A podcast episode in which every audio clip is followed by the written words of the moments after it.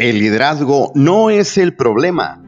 Y qué bueno que estás de nuevo aquí escuchando este podcast donde nos dedicamos a romper mitos, paradigmas pues de los negocios, sobre todo de este tema de liderazgo del cual hay bastante tela de dónde cortar. Te invito a que escuches el episodio anterior donde hablamos acerca de este tema que está de moda que se llama procrastinación. Sí, sí, sí, yo sé que se escucha rarísima la palabra. Si tienes la inquietud de saber qué rayo significa, pues bueno, te invito a que escuches, como te dije, el episodio anterior. Hoy, hoy por lo pronto vamos a seguir explorando, vamos a seguir conociendo todos esos rasgos distintivos de nuestra bonita, qué chulada de cultura laboral mexicana. Y si en algo nos distinguimos en las empresas de cualquier tamaño, de cualquier tipo, es que en las empresas existe el compadrazgo. Así es, si en México somos buenos para algo es para hacernos compadres de todos y por todo, por cualquier pretexto nos andamos volviendo compadres. Pero bueno, desafortunadamente este tema del compadrazgo en las empresas es un asunto muy, pero muy negativo, desgastante y que afecta de una manera importantísima de la productividad. El asunto, el asunto es que la mayoría de las empresas no reconocen, no aceptan y no quieren ver que existe este fenómeno y esta situación dentro de sus organizaciones. Como te decía, como te digo y sostengo, el liderazgo no es el problema, pero el compadrazgo, vaya, vaya que sí es un problema. Porque tenemos, tenemos por ejemplo, a el famoso gerente, ¿no? Que es compadre de Beto a saber quién, porque lo conoció cuando trabajaban ambos y empezaron desde abajo y eran los dos, este, pues bueno, el puesto más básico de la organización y fueron creciendo cada quien por un lado, ¿sale? Pero pues a uno le fue mejor, lo hicieron gerente y este gerente pues decide traerse a su compadre, aun y cuando sabe que su compadre está pero si más tapado que un baño después de que yo entre a hacer, el cuate se lo trae y lo hace gerente. Lo hace gerente y le da el beneficio por ser su compadre. Y bueno, ¿qué crees? Que luego sale la comadre, la comadre, esa chica con la cual también pues tiene ciertas deudas de algún tipo.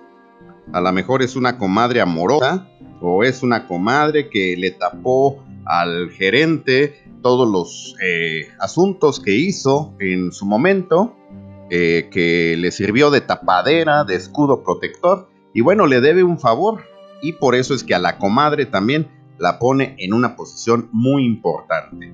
Y entonces después nos quejamos y después volteamos y apuntamos y decimos, el liderazgo es el problema. Lo que pasa es que este gerente que pusieron no sabe nada, eh, es un eh, eh, completo eh, barco que simple y sencillamente deja que todo suceda a su alrededor y él está como los músicos del Titanic hundiéndose el barco, pero él como si nada. Pero pregúntate, ¿realmente el problema es el líder? ¿O realmente el problema es que por ser compadre lo pusieron ahí? Pero ¿sabes qué es el problema? El problema que yo he visto en las empresas, porque Créeme lo que si te hablo de esto no es porque yo haya empezado a trabajar ayer, ¿eh? Créeme lo que eh, si conozco, conozco muy bien de todo esto que te estoy platicando. Y yo estoy seguro, si tú haces un ejercicio de reflexión eh, honesto, te vas a dar cuenta que en tu empresa, sí, sí, sí, en tu empresa también tienes este fenómeno. ¿Sabes qué es el, el problema? Te decía, que se va esparciendo este fenómeno porque se van haciendo cada vez más compadres.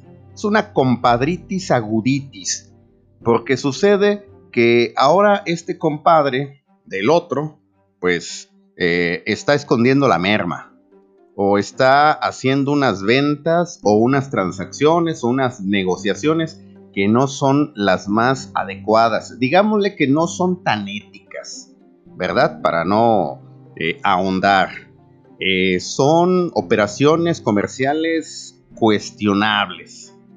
Y pues él, él a lo mejor, pues necesita hacerse otro compadre, otro compadre, pues que le permita llevar a cabo estas operaciones con tal de él salir bien parado y entonces al ratito él le va a deber otro favor.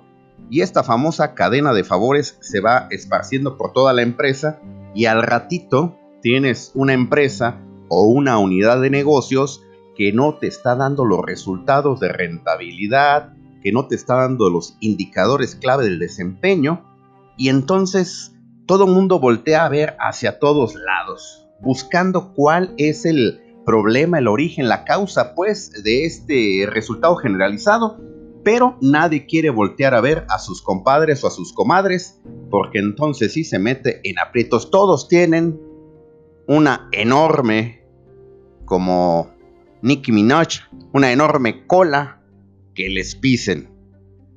Este problema del compadrazgo está muy, pero muy ilustrado en nuestra bendita farándula de la política mexicana. Yo creo que si volteas a ver un poco la historia de nuestra política, independientemente del partido, de los personajes, ahí tú te vas a dar cuenta del el compadrazgo, del nepotismo, de todo esto que te estoy en este podcast eh, platicando.